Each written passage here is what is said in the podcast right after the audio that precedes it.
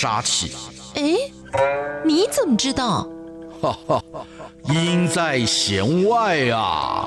音在弦外，听得懂弦外之音才是高人呐！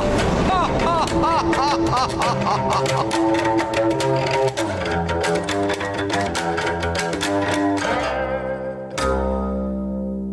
让听音乐不再只是听表面。大家好，我是谭志毅。用音乐带您走进心里面。大家好，我是戴胜峰。让我们一起来收听今天的弦外之音。哎，老师，我最近呢就在网络上看到一篇文章，就说听音乐会上瘾。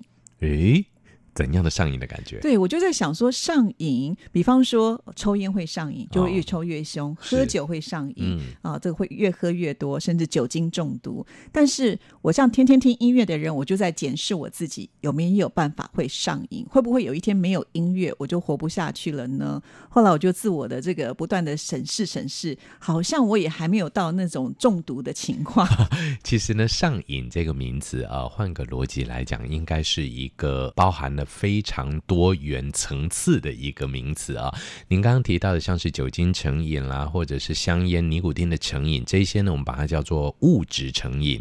那物质成瘾里面呢，不管你今天是酒精还是香烟哦，也许讨人厌一点，但其实是合法的。还有一些像是呃尼古丁啦、咖啡因啊，甚至砂糖，这些都是合法的成瘾物质。那成瘾物质的特色是什么呢？就是你不用的时候会很不舒服，比方你很喜欢喝很甜的饮料，突然间喝无糖咖啡，大概就受不了。那糖会让你呢更想要去找更多的糖分啊、哦。那这些物质成瘾里面最经典的，当然就是我们的毒品啊、哦。嗯、那这个呢是戴老师的犯罪防治领域的专业了啊。在这个部分呢，我们是不多提。但是至于您提到的听音乐这个部分呢，就是成瘾的另外一个感觉，它不是物质成瘾，它是一种什么呢？行为上面的成瘾。但是行为的成瘾比较有趣，它不会让你出现了一直做，一直做。一直做，因为其实一直做行为还是会出现一些重复性之后所带来的疲劳哦。那我们有一句白话文很好玩，他讲说耳朵听到都出油了，类似这样子的一个感觉啊、哦。所以呢，其实行为成瘾这件事情呢，比较会常用另外一个方式来说明，就是我们的收听习惯，我们的音乐嗜好，它比较像是一个嗜好或是习惯。哦，听老师这样讲之后呢，我就稍微心里面放下一点了。因为身为一个音乐性的节目主持人，然后呢，没有对音乐上瘾，好像就有点说不过去啊。其实这个不是这样子的一个感觉哦，反而呢，是因为不管是在节目还是生活中呢，都能够带来的一个收听习惯。是。那从另外一个角度来看呢，我就想说，我有些音乐呢，会一听非常非常的有感觉，我很容易起鸡皮疙瘩。哎，是不是触动心底最深的心弦？的那种感觉，真的。后来我才发现，不是每一个人都会起鸡皮疙瘩。于是呢，我们就做出了今天的主题。今天的主题呢，就叫做“来自潜意识的音乐”。哇，老师，你定这个主题太厉害了。呃，因为我们真的是觉得呢，不管刚刚志毅提到的这个有没有鸡皮疙瘩，好了，哦，可能这是一个比较深刻的一个感受。嗯，但是所有的人在听音乐的时候，一定都会有一种感觉啊，这是我要的，或者，哦，啊。这个跟我现在心情好有关联呢、哦。啊好好听哦，对，这是最普遍的了。对，一般都是这样的一个感受啊。那我们就会发现呢，其实音乐的喜好或音乐的嗜好呢，其实它是一个存在在我们的记忆深处的一个，有点像是类似一个储藏库的地方。我们每个人呢，对于情感跟音乐的连接呢，其实都是存在的。只是像志毅您刚刚提到的这一个起鸡皮疙瘩这么强烈的情感反应呢，可能比较属于个人专属的啊。就像我个人呢，有一个很有趣的一个习惯，这个。习惯或者是听音乐的感受，我很怕听到汽笛声。只要一听到音乐里头有汽笛声或海浪声，我马上就掉眼泪。为什么？因为这会让我回想起我人生生命的一个经历中呢。最灿烂、最有很多朋友围绕在我身边的，我在海军服役的那段时间。那我记得我有一些非常好的朋友，当时呢，他们的船在我们的军区里面做维修，但他要离开我们了。然后这时候呢，当船离开我们码头的时候，他会拉出一声汽笛声，象征菲尔威尔说再见。嗯。哦，我记得只要听到那种长汽笛，我都会回想起朋友要离开，回想起哎呀，前几天这么开心，怎么忽然间你就要走了？我马上就会掉眼泪。所以那是有一种情境上的一个联想。是，所以其实这就是音乐它对于我们情感提取一个非常重要的功能。是，所以呢，在今天的节目里所选播的音乐，通通都是之一，一听就会起鸡皮疙瘩，而且是屡试不爽。哎，所以这种情感连接，今天之一一定有非常多的这种心情要跟我们分享哦。对，那我们先来听一段音乐，让听众朋友感受一下，你听这个音乐呢，到底会不会起鸡皮疙瘩？等一下呢，当然我们就要请这个老师啊，专家来帮我们解释一下为什么会起鸡皮疙瘩。嗯，好，那先来安排的这首曲子呢，是我真的是百听不厌的一首作品啊，它是电影《神鬼奇航：加勒比海》的主题啊，取名就叫做《He is a Pirate》。如果听众朋友呢有看过这部电影的话，应该能够感受得到画面跟音乐结合的震撼度啊。在这里呢，我先不多说，让大家自己去体会、感受一下，是不是跟之一一样会起鸡皮疙瘩哦。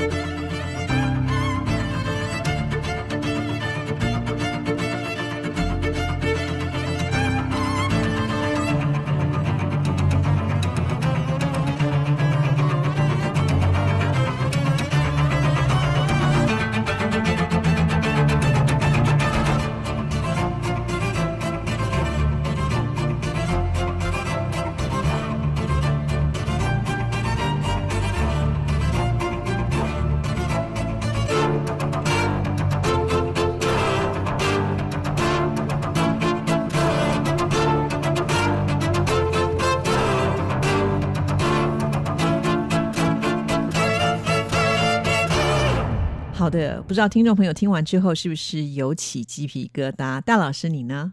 有，我有一种非常深刻的，就像刚刚提到那个小故事一样啊。其实呢，海啦，或者是一些海洋上面的一些冒险啦、航行，对我本身就是一个起鸡皮疙瘩的素材了。这首曲子呢，真的，因为它是讲海盗的故事嘛，那可是我感受到的是千军万马。对，我相信那种整个的，好像前仆后继，一直往上涌上来的感觉，其实是一个让人家非常感动的部分。它有一种惊涛骇浪，然后有狂风暴雨，不断的想要吞噬我们。嗯就在那最后一刻呢，好像把所有的时间、空间啦，呃，一切的事物呢，通通被他给吸引走了。所以我就觉得这个作曲家太厉害，太厉害了。我觉得这个音乐还有一个让人家非常具象的感动的部分，就是其实音乐本身来讲呢，非常具有视觉感。嗯，那我相信呢，不管您今天有没有看过我们《神鬼奇航》的这个系列电影里面的这个段落哦，其实呢，无论如何，你都会觉得你在听这一首歌曲的时候呢，有一种。看这个歌曲影片的感觉。真的就是因为这首曲子太受欢迎了，所以呢有好多好多的改编版本。那我们刚才呢所听到的，并不是电影原声带当中呢所演出的那一段。我特意挑选的是来自于欧洲的一个大提琴两人组合的团体啊，Two Cellos。就顾名思义呢，只有用两把大提琴就把原本交响乐团所演奏波澜壮阔的那一种气势给展现出来了。对，没有错，用这么简单的一个。素材就能够演绎出这个千军万马，甚至让人感动。我觉得这个就是这个深刻情感连接非常重要的功能。好啦，接下来就是老师你的专题了，告诉我们为什么会起鸡皮疙瘩？对，我觉得这是一个很重要的一个观念，也就是说，其实听觉跟情感的连接这件事情呢，一直以来都被人类所忽略。为什么呢？因为我们的感觉系统绝大部分来自于视觉。也，我们都有很多，比方 seeing is believing 啦，眼见为凭啦，各种的说法，可见人类非常依赖视觉啊、呃，尤其我们如果就心理学的专业研究来讲的话，人类一天有百分之九十五的时间跟讯息呢，是依靠视觉来去做理解跟传递的啊、所以，我们对于听觉基本上只有一个感觉，就是反正有听到就好了。有更多的一些说法呢，都是在形容人们对于听觉的疏忽，比方说左边进右边出、马耳东风等等，这些都代表了人类其实忽略了听觉。这意外的呢，又给听觉另外一个存活的空间。这个空间是大脑的设计。我们的听觉呢，其实跟我们的感情中枢在大脑的连接上位置上非常的接近，也就是听进来的音乐很容易直接触动我们的记忆库。嗯，这个蛮有趣的哦。所以呢，所谓的记忆库大概在我们的大脑的最中间的部分哦。那这个地方呢，是海马回啦、杏仁核这一些呃大脑的部位。这些部位呢，其中又以杏仁核最标准。那杏仁核它主管的是一些深层的，或者是恐惧的，或者是一些澎湃的情绪记忆。而这些记忆呢，跟听觉神经呢距离非常的近哦。所以呢，很容易可以提出来，也就是透过听觉来提取。那这时候，听觉一旦提取了情绪以后呢，情绪这个大脑的情绪脑呢，就去告诉视觉，哎，你去演一部电影给我看吧。因为这个情绪透过视觉来去演，是我们会比较具象。因为人类毕竟还是很依赖视觉，嗯、所以当我们这种鸡皮疙瘩的感觉出现以后，我相信质疑或听众朋友们一定都会有一种经验，就是好像看到了千军万马，好像看到了波涛汹涌的这一种看到的感觉，嗯、这种拟视觉的感觉。是老师，你刚刚讲到一个，我就想到，因为我每次起鸡皮疙瘩的时候，都是从我这个脑子的后面，就接近脖子那个地方先开始起，嗯、慢慢的。起来，对，对，所以跟这个脑有直接的关联性。换个角度上面来讲，的确这样的一些交感神经的运作跟这些神经的触动呢，真的都能够让我们从最深层、最底层、整个最内部的大脑，让整个大脑感动。对，它是由内而发的。哦，嗯，可是我也听说有人就是听音乐，他不会起鸡皮疙瘩，哎。他可能另外一个角度来讲是什么呢？嗯，他的听觉系统呢，比较快把这些音乐讯息呢直接送到他的理解区，就让他用一个比较理性的，用一个比较品味式的，比方说哦，这个音乐现在是什么音乐？现在是什么乐器？现在是什么调？现在是什么什么的？感觉好像专家在分析 啊，对，感觉很像这种感觉，太理性，可能他在写乐理课本的那种感觉。嗯如果从这个角度出来的时候，其实呢，我们就会发现哈，各位听众朋友们，现在就可以摸摸自己的额头哦。我们这边呢，其实就是我们的理性中枢，它会分析。那这时候呢，分析的能量呢，就占掉了情感的能量，也就是我们深层的这些情感呢，出不来。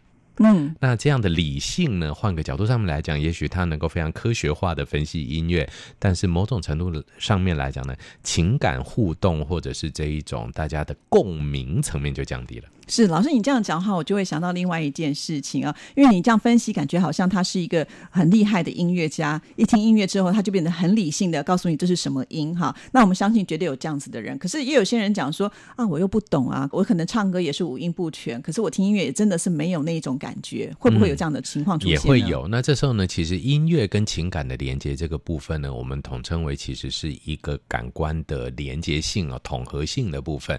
那其实从小开始。如果我们就能够对音乐跟情绪表达做连接的话，这样的一个能量就能够渐渐的建立起来。那其实各位可能都觉得啊、我从小都没有什么音乐素养，没有音乐课都在睡觉，OK 啊。但是其实有一个小小的地方，各位可能没有发现，也就是我们节庆的时候的音乐。也就是当我们听到敲锣打鼓、咚咚咚咚响的时候，哎，就会兴奋一点，就会觉得好像哪边要看热闹的那种感觉，其实就是一些生活化的音乐对于我们的这种情感连接的养成教育。对，所以听音乐不是说只有起鸡皮疙瘩才会有感觉，其实你心里面有的时候有其他的这种兴奋的出现的时候呢，就表示说你是对这个音乐有连结的，没有错，只是表现的方式跟我不一样。没有错，不管你是兴奋的、开心的、孤独的、悲伤的，但是我们会发现呢，其实音乐引起的情绪层面实在是太主观了，所以很难讲得清楚。哦，所以绝大部分的人会选择那就不要讲好了。所以 就像我听到汽笛的声音，我会落泪，但绝大部分的人是没感觉，因为这个情感是私密的。是好，那既然呢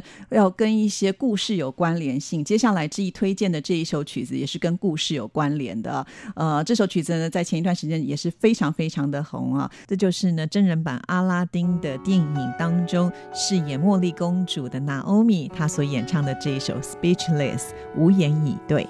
Here comes a wave meant to wash me away, a tide that is taking me under, swallowing sand with nothing to say, my voice drowned out in the thunder, but I won't cry.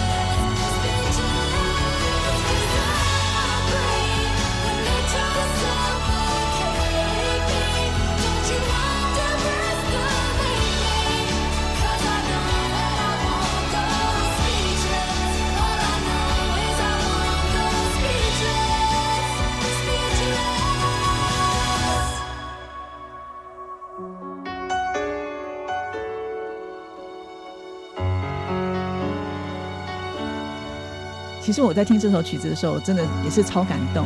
哎，我觉得志毅您今天挑的曲子蛮有趣的，都是插曲。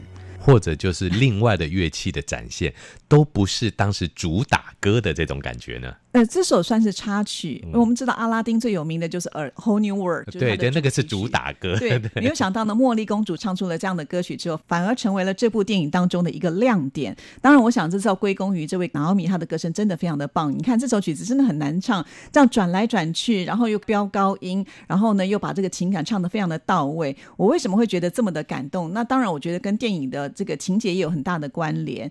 感觉就好像说茉莉公主她被压抑的，虽然可能她嘴巴上说不出来。可是呢，我觉得所有的这些禁锢是没有办法把她的思想给抹灭掉。这种有一点感觉，就好像是她总有破茧而出的时刻的那种释放感。对，我想呢，音乐也许就是带来一个未来光明感受的思想。这种感觉呢，其实是一个击中人心很强烈的一个地方啊、哦。嗯、所以呢，其实呢，这首歌曲虽然它只是一个插曲，但是其实插曲在整个电影里面呢，却成为画龙点睛的最精妙的地方。对啊，这首歌曲太成功了。据说呢，还是迪士尼。第一次呢，给公主一首完整的歌曲。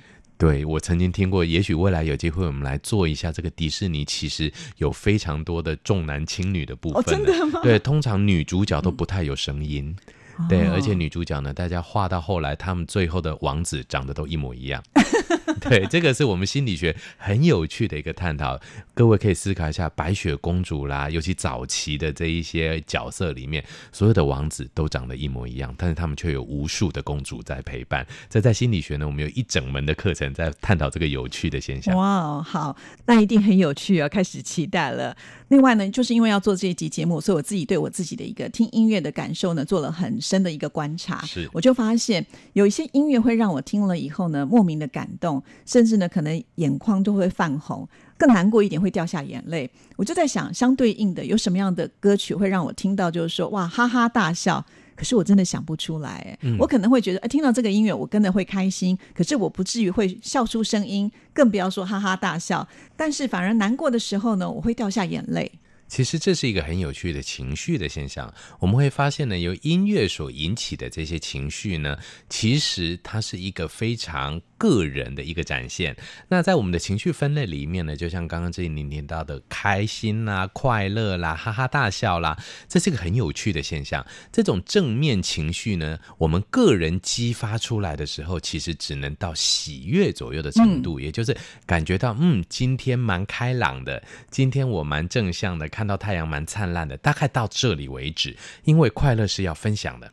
也就是说呢，当人类成为群居动物以后呢，我们透过分享正向情绪来达到快乐这件事情呢，来增加彼此的正向影响力。所以快乐啦、happy 啦，或者是我们今天的这种很嗨啦，这些呢都是分享型的情绪。哦，所以呢，为什么要去听现场演唱会？就是这样，嗨歌一定要现场听，因为你在家里听，你就只有一个人快乐，可是到现场你会被别人的快乐给牵引到。没有错。哦、比方说，我们这样讲好了，我们这个天后张惠妹小姐有一首的小巨蛋进唱曲啊，三天三夜，对，三天三夜，你可以试着在自己家里面用最大最棒的杜比音响听，你绝对不会影响到任何的邻居的，因为你会感受到它的乐曲的美妙跟快乐。但是你没有办法跟到现场一样的兴奋感，哦，这是一个正向情绪的特征，也就是由别人回馈回来的正向情绪会远大于自己感知的正向情绪。所以嗨歌不要在家里自己一个人听对，绝对不要。对，但是反过来讲好了，哦，慢歌就最好自己听。怎么说呢？因为慢歌所引起的这些思想，这一些我们叫做感触或者是情绪层面的东西，就非常的 privacy，非常的个人。嗯，好，那这种个人的感觉呢，坦白讲说不出来。也就是呢，人们有一个很有趣的特征哦，这也是呢，上帝设计让我们能够一群人生活最重要的一个感觉哦。我们可以很快速、很平顺的分享彼此的喜悦，但是我们很难去感受别人的痛苦。这是人类很奇怪的地方，因为我们会自己设一个挡箭牌，你的痛苦不要过到我这里，否则我跟你一起难过。那我们常常讲感同身受，不就不是？对，所以我们要感同身受之后的高层次同理心，以后才会有这个能力。倒不见得，所以我们通常会觉得啊、哦，我知道你很难过，但是你在难过，在你那儿就好。我也有我的难过，你也有你的难过，这两种情绪呢是独立的，也渐渐的塑造了人们呢不太会讲自己的负面情绪，反而。而呢，就给了音乐可乘之机。也就是说呢，当我们音乐感受到感动，感受到这种私密情绪的，比方通常最常见的就是孤单、孤独，或者是自己的心灵创伤的时候，这时候音乐的疗愈作用对于个人就非常的重要。是好，那因为刚才前面呢，我们播的都是比较有画面性的音乐啊，很多听众朋友讲说，因为你受到电影的画面的影响，所以你会感动。那接下来的这首曲子呢是有歌词的，那这首曲子我也是到现在听还是会起鸡皮疙瘩，那就是 Beyond 的光辉岁月，哇！这首歌曲，我想戴老师你应该也很喜欢吧？对，我非常喜欢，尤其他整个的那个歌词哦，尤其再加上黄家驹先生的这个表达方式哦，就是一直有一种压着的暗的感觉，但是最后却又整个歌词面又慢慢的走向光明面哦。那我相信之意也最感动的，大概就是我们最后的那一段，尤其他那个吹口哨的声音出现的时候，哇！你就觉得好像前面点了一盏光明灯，对，就觉得哎，这么重的歌，最后竟然可以轻松以对，最后把所有的压力呢，帮你从肩膀释放开来。好，那我们现在就来听这一首《光辉岁月》。一生一途多远的路程，经过多少年，才能走到终点？梦想需要多久的时间？多少血和泪，才能慢慢实现？天地间，任我展翅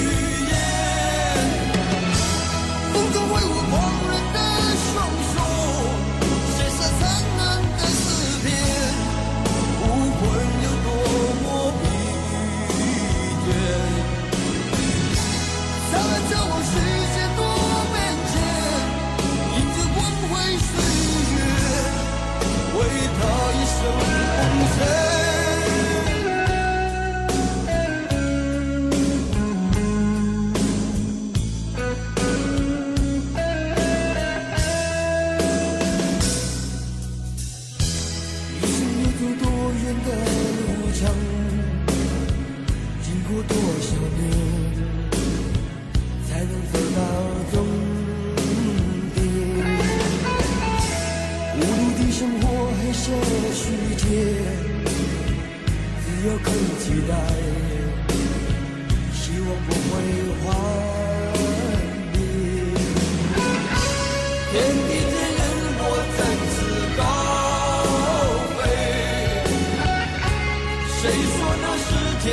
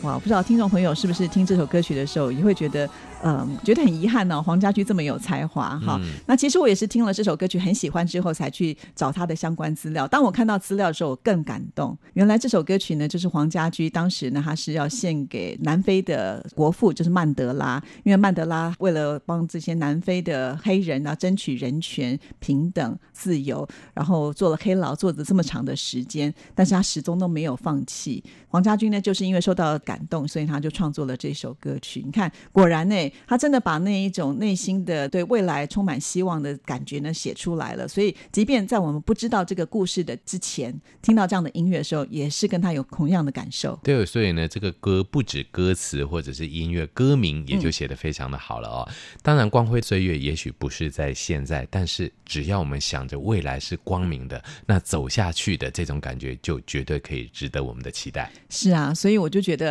呃，这个唱得好，写得好，一切都是非常的完美啊。那接下来呢，我还要再来推荐一首曲子，也是我听了会起鸡皮疙瘩，但是呢，他在唱什么，其实我不知道。对，其实感觉好像咿咿啊啊就过了。对，这也是最厉害的部分，而且就在我们台湾，嗯、因为我们刚才听到的可能哦，来来自于欧美的电影，呃，来自于香港的歌手。那其实呢，在台湾也有很棒的一块音乐的瑰宝，我觉得是值得大家来重视的。我们先来听，听众朋友一听就知道为什么这个音乐呢，记忆会这么的感动。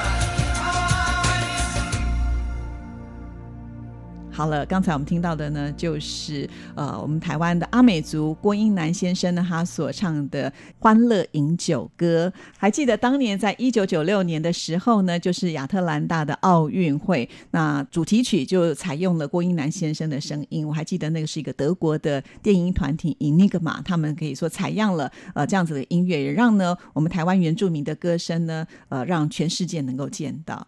那更意外呢，就是让我们发现，原来原住民的音乐跟电音舞曲是这么的合拍。对，我觉得听这个音乐啊，最感动的部分呢，并不是说我们郭英男先生他有多么美声的唱法，因为我们常常会觉得啊，我们的原住民就是天生会唱歌啦。对啊，好像每个人就是天生唱歌啦、跳舞啦、舞啦喝点小米酒啦，啊、大概就是这三个刻板印象。对，可是我们常会觉得，哎，有些歌曲打动我是因为它有飙高音啦。这首歌曲呢，我就觉得他都不是用这样的方式来唱。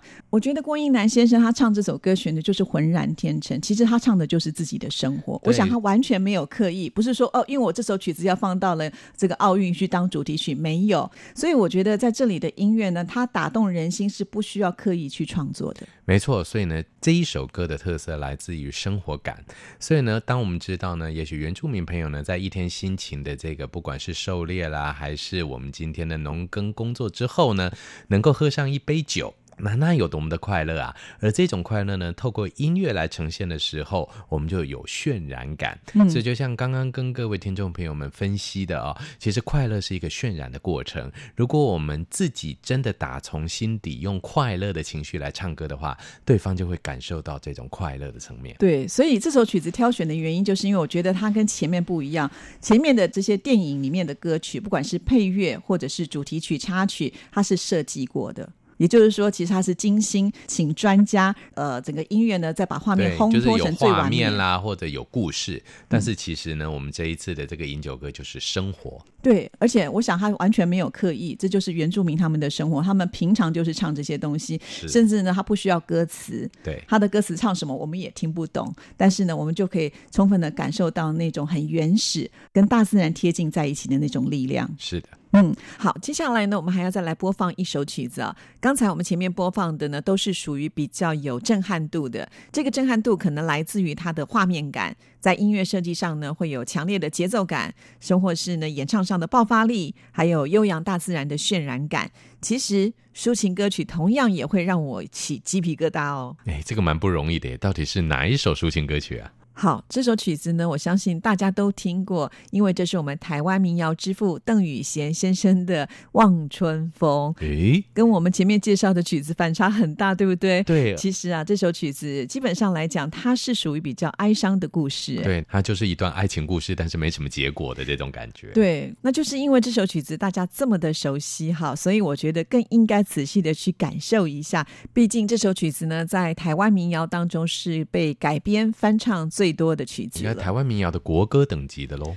真的，真的可以这么说哎，听众朋友其实可以仔细的听哦。汪春风，他用的是五声音阶所写的旋律，所以少了比较刺激的音程，但是一样啊，在优雅的旋律当中呢，真的是很容易打动你脆弱的心。尤其是当我们可能在孤单或者是寂寞的时候，这首歌曲超容易进来的。嗯，我觉得另外还有一个感动，因为呢，我们台湾的这个国家航空公司呢，选用了这首歌来作为我们的这个降落的时候，大家都会听到音乐哦。那其实呢，搭飞机完成旅程这件事情。本身就是非常让人感动的一件事情啊、哦。那我举一个例子好了，早期还不是这个音乐的时候，当时我人在澎湖当兵，那总要搭飞机回台北嘛。我看到一栋建筑物就掉眼泪。什么建筑物？圆山大饭店。因为代表我终于要到家了啊！这个是一个很特殊，我觉得圆山大饭店对我来讲已经不是一个在那边可以吃饭啦什么的地方。那你还得要坐到窗边才看得到。对，就还要坐到 A 的这个位置，所以我每一次呢，在画位一定要画 A，就是这样养成我到现在，只要是在台湾国内旅游，不管各地的离岛行程什么，只要在顺风向的状况之下呢，我一定选 A。我都会先问航空公司，今天你们会怎么降落？从内湖那边降下来，我就要坐 K。如果今天呢，我们从正长的航道下来，我就坐。好有研究。对，因为要弄清楚，因为很想看到圆山饭店，因为那感觉就是到家了。那之后呢，呃，有出国的机会以后，刚好我留学的城市呢，就是刚好有这个长荣航空公司了啊。那他们在定期的航线，所以每一次只要搭上航空公司的飞机，听到的《望春风》的交响乐版的时候，就知道要到家了。对，这种就是有一种温暖跟安全的感觉。对，所以其实很有趣的就是这首歌曲呢，竟然被赋予了凄美的爱情之外另外的意义，等于回家的感觉。嗯，所以现在我听到这首曲子的时候，就会觉得哇。好平静哦，嗯，反而不是说这个歌词里面可能原来要带给大家的那种比较悲情、望着春风的这种感觉。是，所以其实已经成为我们台湾人的心灵上的故乡了。是，好，那这就是我们今天为听众朋友所挑选出了五首呢，之毅觉得每次一听都会起鸡皮疙瘩的。那不知道我们听众朋友听了以后呢，会有什么样的感受？当然也欢迎听众朋友跟我们呢做进一步的交流跟互动啊，可以在自己的这个微博或者是 email 呢来留言呢。好，那我们今天为听众朋友做的这个主题呢，就叫做来自潜意识的音乐。老师来帮我们做一个总结吧。OK，所以呢，其实我们真的就能够发现，音乐对于触动情感深处这件事情呢，是具有神奇魔力的哦。嗯，那当然，情绪这个部分呢，一直储存在我们的大脑的最深处。透过听觉的启发呢，我觉得听众朋友们呢，可以多多收听我们的弦外之音，一定能够更了解音乐带给我们的情绪抚平，甚至情绪激起。各方面能量上所带来的不可思议的力量。是啊，因为潜意识嘛，其实我们平常自己呢都是不容易发觉的，没错。对，但是呢，当我们把这样子的一个议题抛出来之后呢，也许我们的听众朋友在听音乐的时候就会觉得特别的有意思了，甚至你会知道为什么我听这首音乐呢会感动，为什么我会特别喜欢这首音乐了。你可以分析一下你自己的呃听音乐的一种习性了。好，那我们最后呢就来欣赏由长荣交响乐团所演出的这一首。望春风，同时呢，也要在这首乐声当中要跟您说声再见了。谢谢您的收听，祝福您，拜拜，拜拜。